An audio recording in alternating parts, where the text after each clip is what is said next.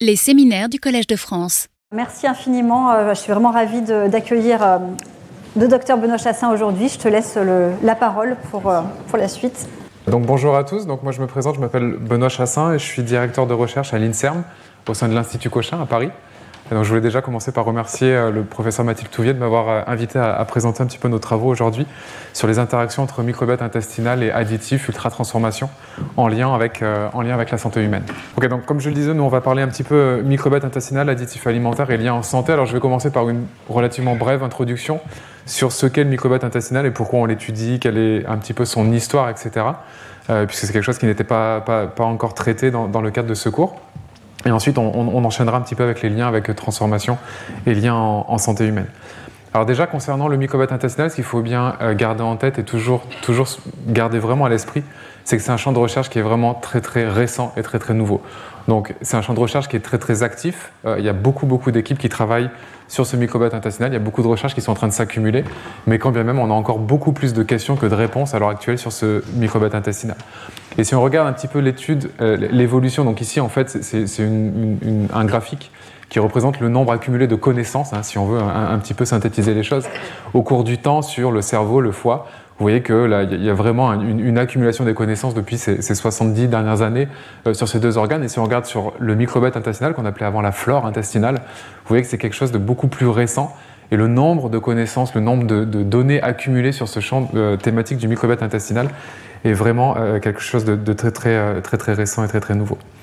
Alors quelques chiffres, hein. on, a, on a à peu près bientôt 70 millions 7 euh, euh, millions, pardon, euh, un petit peu plus de 7 millions et demi, bientôt 8 millions d'humains sur Terre, 67 7 milliards, pardon, 67 millions, bientôt 70 millions en France, décidément. et ben, si on regarde maintenant les bactéries, virus et champignons qui colonisent votre intestin, donc chaque intestin individuel ici dans cette pièce, on est à peu près à 100 000 milliards de bactéries, de virus et de champignons par intestin. Donc vraiment une, communauté microbienne, une communauté de micro-organismes qui est vraiment très très très très riche.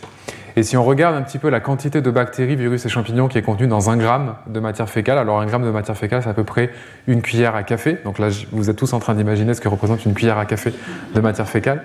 Eh bien, on a dans cette cuillère à café de matière fécale autant de bactéries, virus et champignons que la Terre ne compte d'humains. Donc vous voyez, c'est vraiment quelque chose de très très riche à la fois qualitativement et quantitativement. Euh, je vais passer un petit peu sur, ces détails-là, mais à l'heure actuelle, la matière fécale des mammifères, euh, des animaux et notamment des mammifères sur Terre est l'écosystème le plus riche qu'on connaisse à la surface de la Terre. C'est là où on a le plus d'êtres humains au, millimètre cube qu'on puisse identifier euh, sur Terre à, l'heure actuelle. Et donc on estime qu'on estime euh, qu'on héberge, que chacun d'entre nous héberge entre 3 et 4 kilos de bactéries, virus et champignons au sein de notre intestin. Donc si je fais une estimation grossière, tout de suite ça fait à peu près 5 quintaux de bactéries qui m'écoutent. Donc je leur souhaite, euh, je leur souhaite la bienvenue euh, pour, euh, pour ce séminaire. Alors bien sûr, je parle de matière fécale puisque c'est vraiment là où le, microbiote est le plus riche, hein, dans, le tractus, le tractus gastro-intestinal. Je passe un petit peu sur les détails, mais c'est principalement parce qu'il y a beaucoup d'aliments euh, pour ces bactéries. Il y a une anaérobiose, aussi l'absence d'oxygène, et ça, beaucoup de bactéries adorent l'absence d'oxygène, et au sein de notre intestin, on n'a plus du tout ou très très peu d'oxygène, et ça, les bactéries adorent.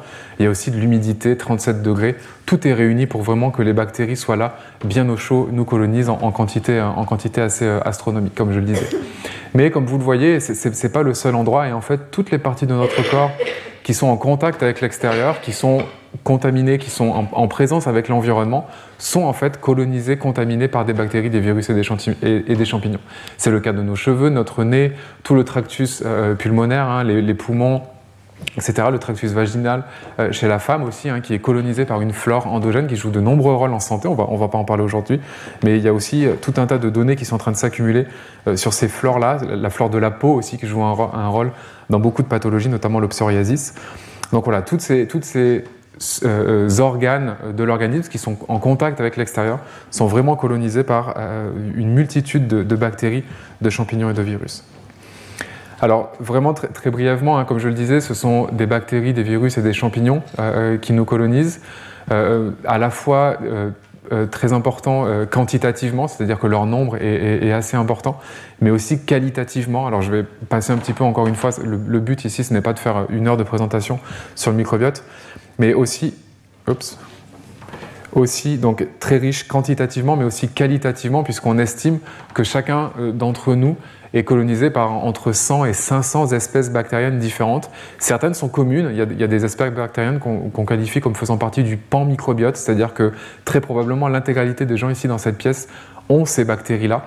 Euh, je peux vous en citer quelques-unes, telles que Faecalibacterium prosnitzi, qui est une bactérie qu'on considère comme étant faisant partie du pan microbiote, et Escherichia coli aussi, très probablement 97-98% des gens qui m'écoutent ici aujourd'hui sont colonisés par Escherichia coli.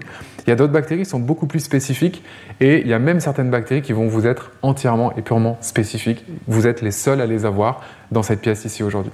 Et donc quand on met tout ça en combinaison, ben, on a vraiment une signature microbienne qui est particulière et qui est spécifique à chaque individu, de telle manière que si j'analyse le microbiote ici de, l'intégralité des individus dans cette pièce euh, aujourd'hui, je connais votre microbiote. Si on me donne un échantillon à l'aveugle, je serai capable de dire à qui il appartenait euh, dans cette pièce, puisque vous avez, au sein de votre intestin, vous avez euh, chacun un, microbiote qui vous est propre et qui vous est, qui vous est complètement, complètement personnalisé, si je puis dire. Donc c'est pour ça qu'on qualifie beaucoup l'homme euh, comme un super organisme, hein, tout simplement puisque l'homme ne peut pas vivre sans son microbiote. Un, humain, un être humain sans microbiote, ça n'existe pas. On, a des modèles souris, des modèles euh, animaux sans microbiote, mais au niveau de l'homme, ça n'existe pas. Et inversement, un microbiote sans homme, à l'état euh, mature et, complètement fonctionnel, ça n'existe pas non plus. Donc l'un étant complètement indissociable de l'autre, on parle d'homme comme étant un, super organisme hybride entre le, côté mammifère, l'homme, et euh, la composante prokaryote euh, constituée donc par, le microbiote intestinal. Donc voici un petit peu comment ça se, présente au niveau de l'intestin. Donc on a euh, ici l'intestin, donc qui forme un tube. Ici, je vous en ai, vous en ai présenté que la moitié. Donc on a un tube ici qui va de la bouche à l'anus et qui forme donc ce, tube digestif. Et on a le microbiote ici qui est présent euh, à l'intérieur de ce tube digestif avec encore une fois 100 000 milliards de bactéries au total, entre 100 et 200 euh, espèces bactériennes euh, au total qui jouent tout un tas de rôles à, la fois bénéfiques mais qui peuvent aussi devenir plutôt négatifs pour leur hôte. Et un des aspects sur lequel je voulais un petit peu insister aujourd'hui et sur lequel je vais un, petit peu insister quand il en vient, quand, on va en venir au lien entre additif et microbiote, concerne la présence ici d'une couche de mucus, vous voyez, qui est présente ici à la surface de l'épithélium. Je vous présenterai d'autres clichés euh, bientôt. Et en fait, on sait que ce qu'on étudie vraiment au laboratoire plus précisément, c'est vraiment l'importance ici de cette couche de mucus qui nous permet de, garder les rôles bénéfiques du microbiote et de nous affranchir des rôles euh, plutôt pro-inflammatoires et négatifs de ce microbiote intestinal. Et ça, c'est vraiment quelque chose que je voulais euh, vraiment mettre en avant aujourd'hui. Et c'est vrai qu'il y a tout un tas de données qui sont en train de s'accumuler sur le microbiote où on le présente plutôt comme un organe ou comme un, écosystème plutôt négatif, hein, puisqu'on parle de microbiote et euh, promotion d'obésité, microbiote et promotion de cancer, microbiote et promotion des maladies inflammatoires chroniques de l'intestin. Mais il faut bien garder en tête que c'est beaucoup plus complexe que ça et que le microbiote joue tout un tas de rôles très très importants en santé, euh, humaine. Donc il ne faut pas voir le microbiote comme un élément euh, négatif uniquement, mais le microbiote joue vraiment tout un tas de rôles vraiment très très bénéfiques. Et donc ça, nous fait penser à... alors c'est un petit peu moins à la mode, hein, mais il y, a, quelques années, moi quand j'étais enfant, j'ai grandi dans un monde où on voulait tout aseptiser, hein. il fallait faire des bains de bouche pour éliminer 99,9% des bactéries de la flore buccale. On, est complètement sorti désormais de cette, euh, de, cette ligne conductrice-là, puisque vraiment on s'est rendu compte que tout cet écosystème microbien jouait tout un tas de rôles très très bénéfiques en santé, il faut plutôt les conserver au lieu de, vouloir les éliminer.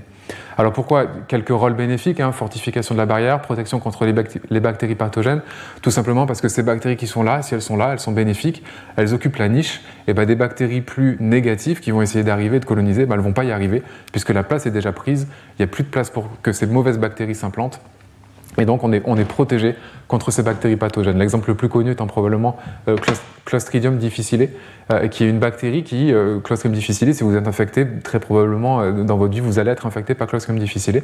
Votre flore endogène, votre microbiote endogène va complètement vous protéger contre cette bactérie puisqu'il n'y aura pas la place pour que cette bactérie colonise. Tout un tas de rôles aussi très très importants en, métabolisme, hein, puisque notamment quand, on dit qu'il faut manger euh, beaucoup de fibres solubles dans l'alimentation, les fibres solubles, l'hôte, les cellules ici, sont euh, pas capables de les digérer. Euh, il nous faut un microbiote du coup pour pouvoir les digérer, les, dégrader en, petites molécules, les acides gras chaîne courte notamment. Euh, on a aussi un, rôle dans le métabolisme, notamment avec la, production de certaines vitamines que nous, notre, notre intestin ne peut pas produire. Et ce sont les bactéries ici du microbiote qui vont produire ces vitamines qui sont très très importantes pour la, bonne santé euh, digestive, euh, mais aussi humaine d'une manière plus générale. Et on a aussi un rôle très très important concernant la maturation du système immunitaire, et ça on s'en rend bien compte avec des souris sans microbiote. Ces souris sans microbiote, on, s'est rendu compte récemment qu'elles avaient un système immunitaire qui était complètement défaillant, elles n'étaient pas du tout préparées à affronter euh, toutes sortes, euh, toutes sortes d'infections. Alors ça, ce sont vraiment des aspects à garder en tête quand on parle du microbiote, c'est-à-dire ces rôles bénéfiques et ces rôles importants joués en santé humaine, mais il ne faut pas euh, non plus oublier les risques qui sont associés au microbiote intestinal, et notamment, et c'est un, aspect que je vais euh, mentionner un petit peu dans ma présentation, cette capacité ici par certaines, certains microbiotes et certains membres euh, de l'écosystème microbien à coloniser la couche de mucus. Et bien dans ce contexte-là, on va pouvoir avoir un microbiote qui va devenir euh, plutôt délétère, avec la promotion de, maladies inflammatoires chroniques de l'intestin, maladies de Crohn, rectocolite hémorragique, promotion du cancer du côlon, notamment avec certaines bactéries qui peuvent exprimer des toxines qui vont favoriser la survenue ou la chronicité du cancer du côlon. Et d'autres pathologies qui sont euh, assez intéressantes puisque plus éloignées de l'intestin, hein, ici maladie inflammatoire chronique de l'intestin et cancer du côlon, on est vraiment dans l'organe, donc on peut arriver assez facilement à comprendre ces liens étroits entre l'organe lui-même et la biomasse qui le colonise. Mais vous voyez aussi qu'on euh, s'intéresse de plus en plus à des pathologies euh, dites extra-intestinales, hein, l'obésité, diabète, les arthrites, euh, anxiété, dépression aussi, qui elles aussi, on, a vraiment tout un tas de, données qui sont en train de s'accumuler, montrant le lien entre ces pathologies et des altérations de la composition et de la fonction du microbiote intestinal. Alors, comme je le disais, vraiment une, brève étude que je voulais vous présenter, puisque c'est vraiment grâce aux, travaux de cet homme que beaucoup de recherches sur le microbiote ont pu démarrer il y a maintenant une, vingtaine d'années, euh, Jeffrey Gordon, un, chercheur aux États-Unis, qui a, eu l'idée un petit peu folle euh, il, y a, 20 ans, au, tout début des années 2000, de regarder quelle était la composition, c'est-à-dire quelles étaient les bactéries qui étaient présentes en fonction de différents statuts euh, métaboliques chez l'homme.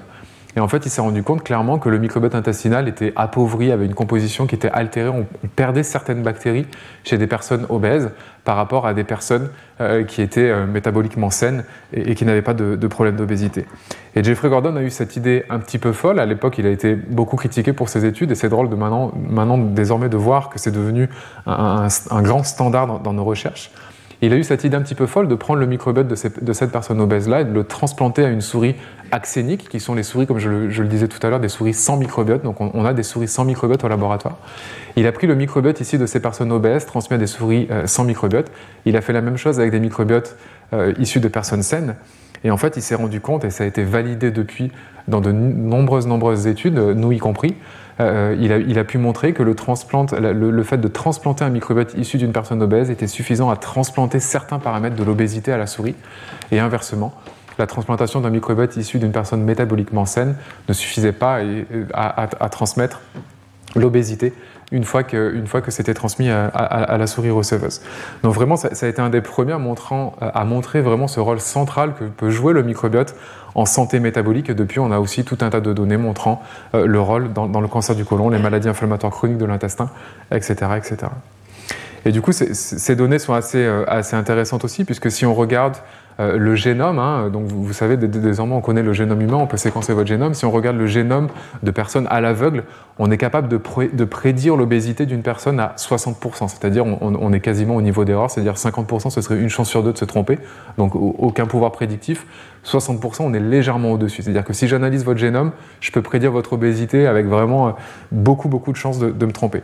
Si je fais exactement la même chose, mais cette fois avec un petit échantillon de sel que vous me confiez, et j'analyse les bactéries qui sont présentes dans votre microbiote, et bien en analysant la composition, la richesse et la présence de certaines bactéries clés dans le développement de l'obésité, je peux prédire si vous êtes obèse ou non avec une, capacité de prédiction à 90%. Donc désormais, j'ai plus que 10% de chances de me tromper versus quasiment une chance sur deux euh, avant. Vous voyez vraiment un petit peu tous ces travaux de Jeff Gordon qui ont vraiment lancé l'essor de la recherche sur le microbiote intestinal dans les, récentes années. Alors je vais continuer un petit peu hein, et, faire la transition sur additifs et, alimentation désormais, puisque maintenant ce qui, ce qui, y a de très important pour nous, c'est de comprendre justement comment est-ce qu'on peut avoir cette double facette pour le microbiote intestinal, avec à la fois un impact très bénéfique en santé, avec une relation ici d'homéostasie, hein, donc une relation gagnant-gagnant entre notre microbiote et nous, et comment est-ce que cette relation peut euh, parfois tourner au vinaigre, si je puis dire, et avoir une, relation plutôt négative avec des plutôt une relation plutôt négative avec des bactéries qui vont coloniser la couche de mucus et, conduire au développement de pathologies euh, inflammatoires chroniques et, de, de, dérégulation métabolique. Et eh bien en fait, le modèle qu'on a un petit peu en ce moment euh, au laboratoire. Et, encore une fois, ce, ne sont que des modèles d'études. Hein. on a encore beaucoup de choses à apprendre, étant donné que tout ça, ce, sont des travaux assez, récents. Le modèle d'étude qu'on a un petit peu, c'est vraiment que tout au long de notre vie, on va avoir des, facteurs exogènes ou endogènes, une, combinaison de facteurs exogènes et endogènes, qui vont pouvoir venir perturber, modifier, impacter notre microbiote intestinal. Et en fait, tout ce que vous consommez, le lieu où vous, euh, le vivez, la pollution, euh, la prise de médicaments, l'alimentation, etc., tout ça peut contenir des facteurs qui vont venir stresser, impacter, moduler, modifier votre microbiote intestinal. Et en fait, ce qui a euh, désormais un petit peu d'admis, c'est qu'on a un microbiote ici, que j'aime beaucoup cette représentation où on représente le microbiote ici avec cette bille, vous voyez, cette bille violette, qui est dans un stade de, stabilité, ici dans, une petite bassine de stabilité, et ce microbiote est plutôt bénéfique pour la santé et, promeut la bonne santé humaine. Et on va avoir, comme je le disais, tout au long de notre vie, une accumulation de facteurs qui vont pouvoir venir stresser, impacter, moduler, modifier, tuer certaines bactéries au niveau de notre microbiote intestinal, de manière à le faire passer à un stade, euh, à une stabilité euh, inférieure à un microbiote altéré. Et encore une fois, on va voir, ça va être vraiment cette accumulation ici de perturbations qui va se mettre en place tout au long de, notre vie et qui peut conduire, encore une fois, chez, certains patients, chez certains individus, avec en plus des prédispositions génétiques, etc. Il ne faut pas oublier la complexité des choses, mais qui va pouvoir conduire chez certains individus à un impact très très négatif sur la santé humaine, notamment maladie inflammatoire chronique de l'intestin, obésité, diabète, diabète de type 2, etc. etc., etc. Et ce que j'aime beaucoup avec cette représentation, c'est non seulement on montre qu'il faut vraiment une accumulation de facteurs, c'est-à-dire que ce n'est pas parce qu'on va prendre des antibiotiques tôt ou, manger des aliments ultra transformés une fois dans notre vie qu'on va avoir un microbiote forcément altéré. Ça va plutôt être une accumulation des choses. Et ce que j'aime aussi beaucoup dans cette représentation, c'est que vous en conviendrez avec moi qu'il est beaucoup plus facile de passer d'un stade stable à un, stable, à un stade moins stable plutôt que l'inverse. Et ça, clairement, toutes les données, on ne comprend pas encore vraiment les mécanismes, mais toutes les données nous montrent vraiment qu'avoir un microbiote altéré, revenir en arrière et regagner de la diversité, regagner un microbiote bénéfique en santé, c'est quelque chose de très très difficile, quasiment impossible. Tandis que impacter de manière négative son microbiote, avoir cette cascade infernale ici, c'est quelque chose malheureusement de beaucoup plus facile euh, à mettre en place sur, sur le microbiote intestinal. Donc voilà, pour en revenir un petit peu à ce qu'on fait au laboratoire, nous, ce qui nous intéresse vraiment euh, beaucoup, c'est ce lien entre euh, côté bénéfique et côté négatif du microbiote intestinal, et justement quels sont les facteurs environnementaux, alimentaires, qui vont pouvoir réguler euh, ce, microbiote intestinal et le faire passer d'un rôle plus, à, des fonctions plutôt bénéfiques à des fonctions plutôt négatives. Et encore une fois, je vais vous présenter quelques, quelques clichés tout de suite, ce qui nous intéresse beaucoup, ça va être la colonisation ici par ce microbiote et par certains par certains membres du microbiote qu'on appelle les invaders, leur capacité à coloniser ici la couche de mucus, se rapprocher de l'épithélium. Et, à, chaque fois qu'on a ce phénomène-là, c'est vraiment toujours associé à des pathologies euh, à la fois en modèle animaux, mais aussi euh, chez l'homme, comme, je vais vous le montrer dans, dans, une, petite, euh, dans une petite minute. Donc voilà, c'est une autre manière de regarder les choses, hein, où on a ici, ça ce sont des vrais clichés, hein, donc on est, vraiment au, cœur du vivant. Ici, on, est vraiment euh, avec des clichés issus de souris, où on a ici la, barrière euh, intestinale euh, de la souris. Si vous voyez en violet, on a la surface de l'épithélium, donc ça c'est la surface de l'intestin. Ensuite, ici, on a la lumière, hein, c'est-à-dire que là où circulent tous les aliments, le microbiote, etc. Et on a, comme vous voyez, cette couche ici verte de mucus qui est vraiment très très importante et qui forme une espèce de gel à la surface de l'épithélium et qui est très très important pour garder les bactéries qui sont marquées ici en rouge. Donc tout ce qui est rouge, tous les petits points rouges ici, ce sont les bactéries du microbiote. Et vous voyez que cette, couche de gel ici est vraiment très très importante pour garder les bactéries à distance de l'épithélium. Et ça, c'est vraiment euh, quelque chose qui est désormais admis. Encore une fois, tout ça s'est accumulé sur les 20 dernières années. On sait très bien que ce microbiote, comme je vous le disais, joue tout un tas de rôles bénéfiques en santé humaine à une condition, c'est qu'il soit gardé à distance. C'est un petit peu une relation chien et chat, c'est-à-dire que euh, ce microbiote joue tout un tas de rôles bénéfiques en santé, mais à une condition, c'est qu'il soit gardé sous contrôle, à distance, et surtout qu'il ne se rapproche pas trop de l'épithélium. Et inversement, vous le voyez clairement ici sur cet exemple, euh, vous voyez clairement ici que la couche de mucus ne joue plus son rôle, on n'a plus cette zone de stérilité, on n'a plus euh, ici cette zone démilitarisée, si je puis dire. On a vraiment des bactéries qui, cette fois, sont capables de pénétrer la couche de mucus, de se rapprocher.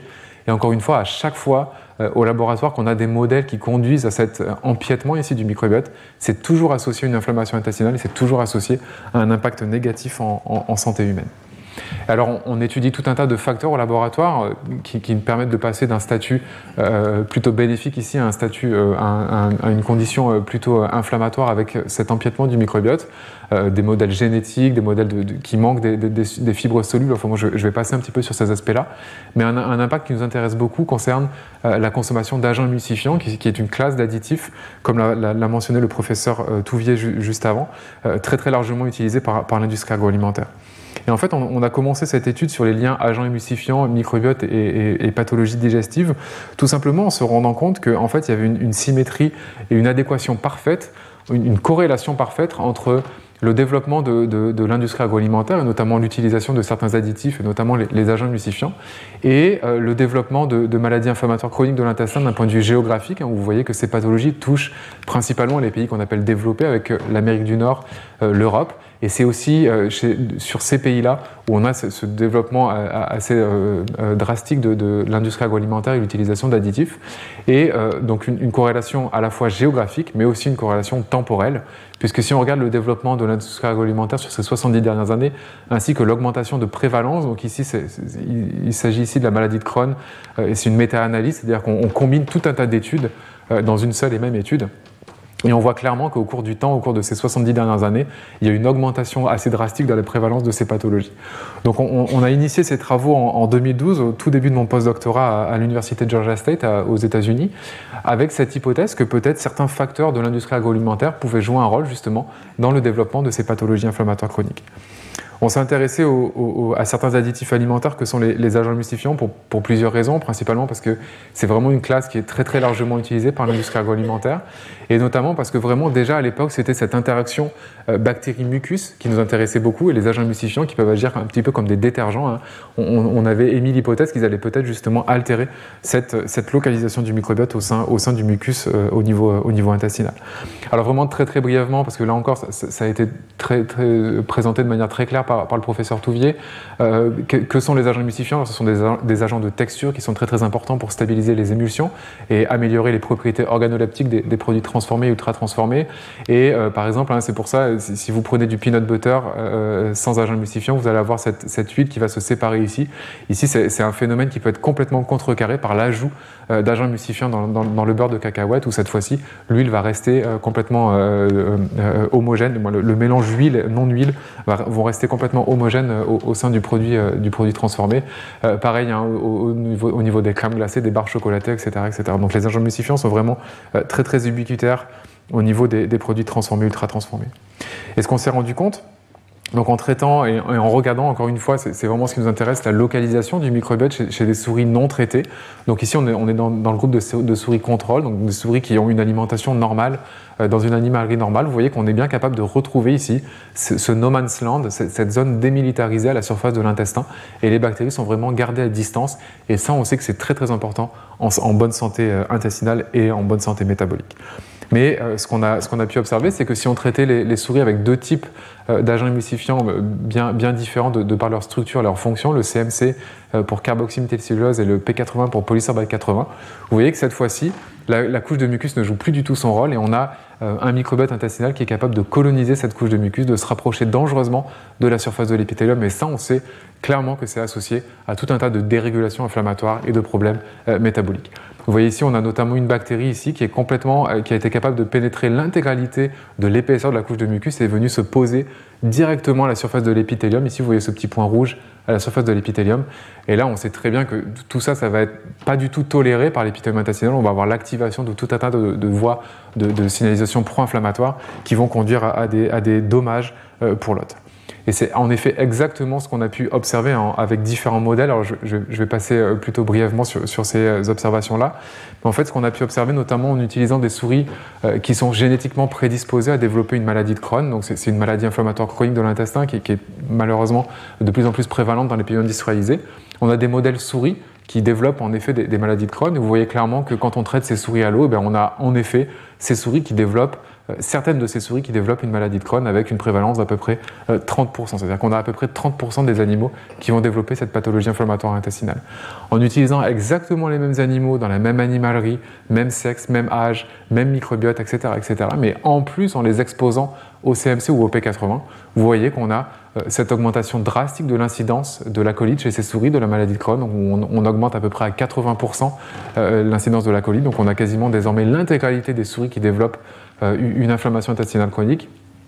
Et en plus, ce qui n'est pas présenté ici, c'est que les colites ici qui étaient observées étaient bien plus sévères comparativement aux colites ici observées aux souris qui ne, consommaient pas ces agents émulsifiants-là. Donc montrons clairement que la consommation d'un seul type euh, d'agent le CMC ou le P80, est suffisant à augmenter non seulement la prévalence et l'incidence de la colite, mais aussi la sévérité euh, de la colite chez, ces animaux. Alors on a, ça, a été le, premier qu'on a publié, le, premier papier qu'on a publié en 2015. Depuis, on a, on, fait euh, pas mal d'autres études dans d'autres modèles, notamment au niveau de la population générale, hein, puisque ici encore une fois, on était dans, on était dans un modèle de maladie de Crohn. Alors c'est une maladie assez complexe, multifactorielle, qui nécessite aussi des, facteurs génétiques, comme je le disais, mais on s'est aussi intéressé à des souris sauvages, c'est-à-dire sans aucune prédisposition génétique. Et en fait, quand on regarde au niveau de la population générale, donc sans aucune prédisposition génétique, on n'a pas de colite qui se met en place, mais par contre, on a quand même certains euh, signaux inflammatoires qui sont mis en place et euh, qui sont suffisants à, promouvoir le, développement de dérégulation métabolique chez ces souris. Vous voyez clairement que les souris euh, traitées à l'eau prennent moins de poids ou prennent un poids normal, tandis que les souris traitées CMC P80 prennent plus de poids et développent aussi, c'est pas présenté ici, mais développent aussi certains paramètres de, dérégulation métabolique et, certains paramètres de diabète de type 2 et d'insulinorésistance quand elles sont traitées encore une fois uniquement au CMC ou au P80. Et on a d'autres études en cours euh, sur euh, stress, anxiété, cancer du côlon. Aussi, on était capable de montrer que la, consommation de ces additifs favorisait la chronicité du, cancer du côlon et la, rapidité de, l'évolution du cancer du côlon. Et on a aussi un papier en cours sur le diabète de type 1 on sait que c'est un diabète qui a une forte composante génétique, on sait que le microbiote intestinal peut aussi lui, aussi jouer un rôle, et on montre qu'en effet, le CMC ou le P80 est capable aussi dans, des modèles souris d'accélérer la, survenue du diabète de type 1 dans ces, modèles souris. Donc d'un point de vue un, petit peu plus mécanistique, je ne vais pas présenter les, données qui nous ont permis de démontrer ça, mais on a, on a pu vraiment montrer que c'était le microbiote qui était la cible directe de ces additifs alimentaires-là. C'est-à-dire que certaines bactéries du microbiote, on, travaille encore un petit peu au, mécanisme associé, mais certaines bactéries du microbiote sont capables de détecter de manière spécifique ces agents émulsifiants et euh, en conséquence vont pouvoir ici euh, acquérir une, capacité inflammatoire accrue, vont pouvoir coloniser la couche de mucus, se rapprocher de la surface de l'épithélium et comme je vous le disais, euh, ça c'est vraiment quelque chose qui est pro-inflammatoire et qui va pouvoir conduire soit si on a des prédispositions génétiques au développement de colites, donc maladie de Crohn ou rectocolite hémorragique, soit si on n'a pas de prédisposition génétique à des dérégulations métaboliques telles que obésité et diabète de type 2. Alors bien sûr, se, pose la question de, la relevance chez l'homme. Alors on, vient tout juste de publier un, premier essai euh, clinique randomisé chez l'homme concernant le, le carboxyméthylcellulose. Euh, je vous en présenterai vraiment très très brièvement les, données dans quelques minutes. Euh, mais déjà, on, avait vraiment des données qui, commencent à s'accumuler au, laboratoire, montrant vraiment l'importance de cette localisation du microbiote avec les problèmes métaboliques chez l'homme. Vous voyez ici ce qu'on était capable de faire, c'était donc ici on est chez l'homme, hein, désormais on n'est plus chez la soucoupe, mais chez l'homme. Exactement même euh, marquage, exactement même observation ici avec des biopsies du côlon. Donc on est capable d'aller récupérer des petits bouts de côlon euh, chez des patients, euh, soit métaboliquement sains, c'est-à-dire sans diabète de type 2, soit avec diabète de type 2. Et en fait, quand on met toutes ces données ensemble, vous voyez ce qu'on observe. On observe clairement que les patients qui sont métaboliquement atteints, c'est-à-dire avec, un diabète de type 2 ici relativement sévère, eh bien on a cet empiètement du microbiote et, le, fait de, retrouve à chaque fois ces bactéries qui se sont rapprochées de l'épithélium. Inversement, si on regarde des, patients métaboliquement sains sans diabète de type 2, eh ben on voit qu'on garde bien cette zone de stérilité ici à la surface de l'intestin. Donc vraiment, on, essaie on, continue vraiment de travailler sur ces aspects-là, essayer de comprendre quels sont les facteurs qui peuvent ici conduire à cet empiètement du microbiote au, sein de, de, l'intestin.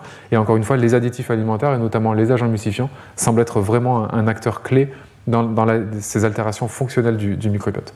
Et bien sûr, ce qu'on fait aussi beaucoup en, ce moment laboratoire, je ne vais pas présenter ces données, c'est d'identifier ici quelles sont ces bactéries, de manière à pouvoir un petit peu comprendre comment et pourquoi ces bactéries sont capables de, coloniser cette couche de mucus qui doit normalement euh, rester stérile.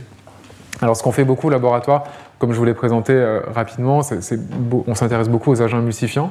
Euh, euh, tout ça, vraiment, les, agents emulsifiants, les, colorants, les, édulcorants ont été autorisés pour être utilisés par, l'industrie agroalimentaire, principalement parce qu'ils n'étaient ni toxiques, ni n'avaient pas de pouvoir mutagène, c'est-à-dire qu'ils n'étaient pas capables d'induire des modifications de, l'ADN.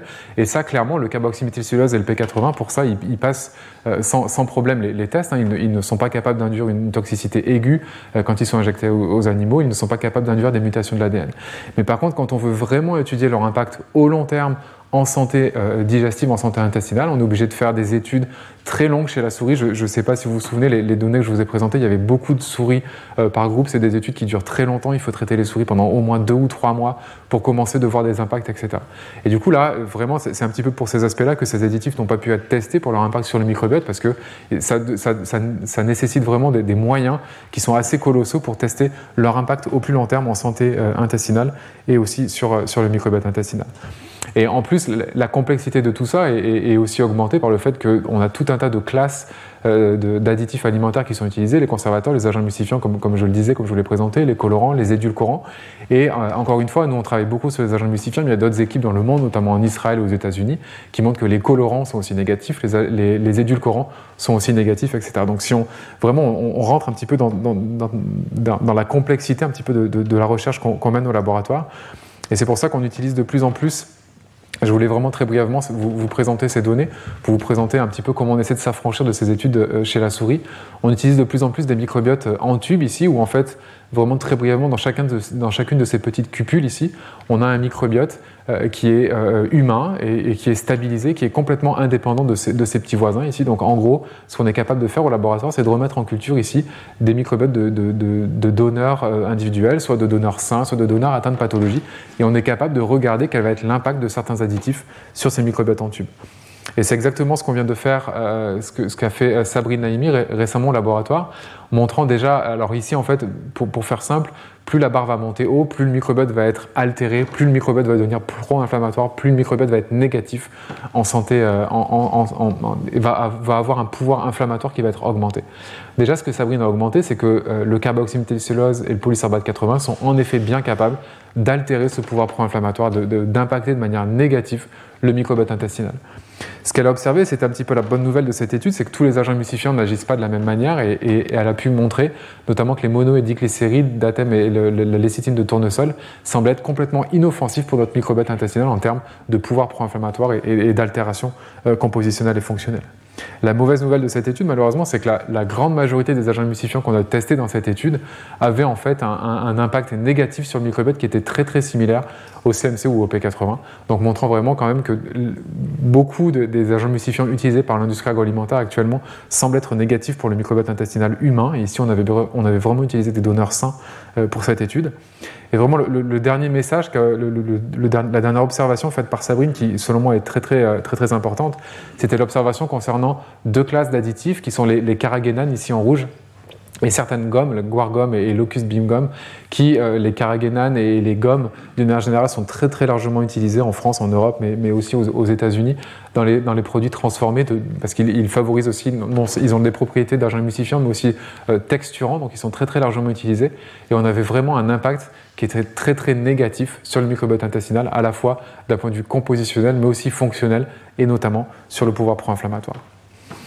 Donc voilà pour, un petit peu les, recherches qu'on mène, au laboratoire et les, derniers aspects euh, sur lesquels je, voulais, euh, je voulais conclure concernent vraiment ces variations interindividuelles du microbiote, puisque comme je vous l'ai dit, et c'est vraiment un petit peu le, message que je voulais faire passer aujourd'hui, c'était vraiment la complexité de tout ça. C'est-à-dire que ici, on a tout un tas d'agents émulsifiants. Vous voyez qu'on les étudie à chaque fois un par un. Donc maintenant, se pose la question des effets cocktails.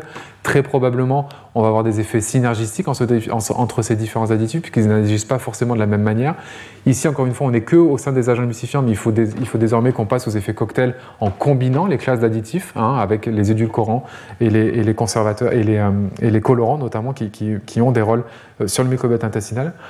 Et pour en plus rajouter de la complexité à tout ça, eh ben on se rend compte que tous les microbiotes ne répondent pas forcément de la même manière aux agents émulsifiants, aux édulcorants et, aux, colorants. Et ça, c'est vraiment, euh, encore une fois, tout un tas de recherches qui sont en train de s'accumuler, à la fois dans mon laboratoire, mais aussi dans d'autres équipes euh, à travers le monde, montrant que vraiment que chaque microbiote va être complètement euh, unique dans sa capacité à répondre à certains additifs, à certains additifs alimentaires.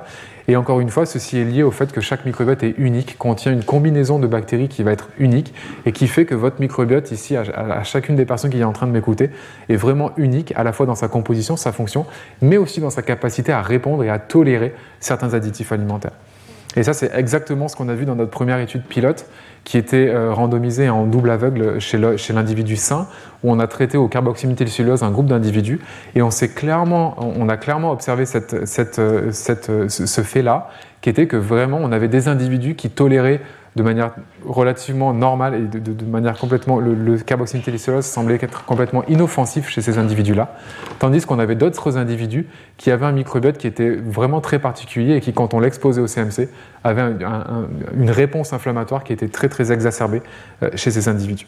Et ça, c'est vraiment un petit peu la recherche qui nous, qui nous mène en ce moment et qui, nous motive au laboratoire, c'est vraiment d'essayer de comprendre cette hétérogénéité de réponse. Et, et bien sûr, est-ce qu'on peut utiliser nos données au laboratoire pour prédire cela de manière à ce que, par exemple, Clairement, il y a, d'autres études un petit peu épidémiologiques, et je, vais, je vais, finir sur ces aspects-là. Il y a certaines études épidémiologiques qui montrent que les agents emulsifiants et, les, additifs alimentaires joueront un rôle dans le développement de la maladie de Crohn. Eh ben, Est-ce qu'on peut utiliser nos, données ici de, prédiction pour, euh, quand un nouveau patient est, diagnostiqué avec une maladie de Crohn, lui faire une analyse de son microbiote et, prédire et, lui mettre en place une nutrition personnalisée, de manière à ce que s'il a un microbiote qui est sensible à ces additifs, eh ben, il arrête de les consommer. Mais par contre, s'il a un microbiote qui est résistant, pourquoi l'embêter à arrêter de consommer ces additifs alimentaires-là si son microbiote est, plutôt résistant aux, altérations induites par, ces additifs? Donc voilà, on essaie vraiment de comprendre et de, mieux caractériser ces variations interindividuelles ainsi que tous les mécanismes qui sont, qui sont sous-jacents. Donc voilà, essayer de comprendre un petit peu en quoi le microbiote joue euh, ce rôle de, carte d'identité, d'empreinte digitale hein, dans, notre vie. Alors, euh, on, pourra en parler un petit peu aux questions. Il y, a, tout un tas de compagnies. Vous pouvez vous faire analyser votre microbiote à l'heure actuelle par, des compagnies. Là, tout de suite, maintenant, à l'heure actuelle, ces données sont complètement inexploitables, hein, puisqu'il nous faut des analyses de microbiote au sein de populations. On est encore au stade de la recherche. Par contre, dans un futur plus ou moins proche, est-ce qu'on pourra utiliser des données du microbiote en euh, thérapie, en médecine, en nutrition personnalisée. Ça, clairement, j'en suis, euh, j'en suis convaincu. Donc vraiment, pour, conclure, je voulais juste conclure en disant que les interactions entre alimentation ultra transformée et microbiote sont très très importantes. Euh, Mathilde a présenté tout un tas de données montrant vraiment qu'on euh, a un lien entre nourriture ultra transformée et santé et pathologie digestive, diabète de type 2, cancer. Donc il y, a aussi toutes ces études qui sont en train vraiment de s'accumuler entre alimentation ultra transformée, maladie de Crohn, rectocolite hémorragique, etc. Donc on a, on a, vraiment tout un tas de données qui sont en train de, de s'accumuler. Il y a aussi ces données qui sont assez intéressantes, où, notamment chez les patients atteints de maladie de Crohn et de rectocolite hémorragique, avant, l'alimentation était complètement mise de côté. Moi, je me souviens quand j'ai fait ma thèse, je travaillais sur une, bactérie impliquée dans la maladie de Crohn et la rectocolite hémorragique. L'alimentation, c'était, on, ne se posait même pas la question, on n'avait rien à faire. Désormais, les choses sont en train de changer. Vous voyez, des études un petit peu plus récentes, et notamment chez les patients atteints de maladie de Crohn et rectocolite hémorragique, désormais, sont suivis par des diététiciens et, on, commence vraiment de remettre en place l'importance de l'alimentation dans la survenue de ces pathologies. Et il y a tout un tas de régimes, pardon, de régimes alimentaires qui ont été développés et, qui montrent vraiment un rôle important comme étant euh, anti-inflammatoire et permettant à ces, patients atteints de maladie de Crohn et hémorragique d'avoir une, meilleure évolution de la pathologie. Et vous voyez que la majorité de, ces, régimes alimentaires n'autorisent pas la présence d'édulcorants euh, ni d'agents émulsifiants. Alors, bien sûr, ce ne, sont que, des corrélations. Vous voyez que ces régimes alimentaires euh, bannissent aussi tout un tas d'autres produits, tout, tout, un tas d'autres facteurs alimentaires, mais clairement, nous, ce qu'on pense, et c'est ce qu'on est en train d'essayer d'étudier avec euh, plusieurs collaborations, c'est qu'il y a un lien entre la présence de ces additifs, du moins l'absence, l'interdiction de ces additifs alimentaires-là dans ces différents régimes, et l'impact bénéfique qu'ont ces régimes en santé digestive et en santé euh, inflammatoire. Et donc ça, c'est encore une fois quelque chose qui a été présenté par Mathilde, donc je vais, je vais passer sur ça, vraiment montrant qu'il y a un lien entre la consommation de ces additifs alimentaires-là et tout un tas de, pathologies inflammatoires, notamment le diabète de type 2. Donc vraiment, pour conclure, ces interactions sont très très importantes. Alimentation transformée, microbiote, ces interactions sont très très importantes. Mais encore une fois, je voulais finir avec la complexité. C'est-à-dire qu'on a vraiment tout un tas d'additifs qui sont euh, euh, utilisés. Donc nous, on travaille beaucoup sur les agents émulsifiants. Il y a aussi les nanoparticules qui peuvent avoir euh, un rôle dans, dans la de l'inflammation. les colorants, désormais, il y, a, une étude il y a trois ans qui a montré qu'ils pouvaient aussi conduire au développement d'inflammation intestinale chronique. les édulcorants qui, eux, seraient, joueraient un rôle dans, dans, le développement de l'intolérance au glucose et certaines dérégulations métaboliques. Donc voilà, complexe dans le sens aliment, mais aussi complexe dans le sens microbiote, où encore une fois, tous les microbiotes ne vont pas forcément répondre de la même manière, donc il nous reste encore beaucoup de travail à faire pour essayer de comprendre ces interactions entre alimentation transformée et euh, microbiote euh, en santé et en pathologie digestive. Et vraiment pour finir, voilà, tout un tas de, collaborations à travers le monde, euh, l'équipe qui travaille au quotidien sur ces aspects-là, pendant que moi, euh, je suis là en train de, vous présenter ces données, eux, ils sont en train de travailler. Donc voilà, je les, remercie jamais assez. Et je pense que maintenant, on va prendre les, les questions communes entre, entre Mathilde et moi. Et merci beaucoup pour votre attention. Merci. Retrouvez tous les contenus du Collège de France sur www.colège-2-france.fr.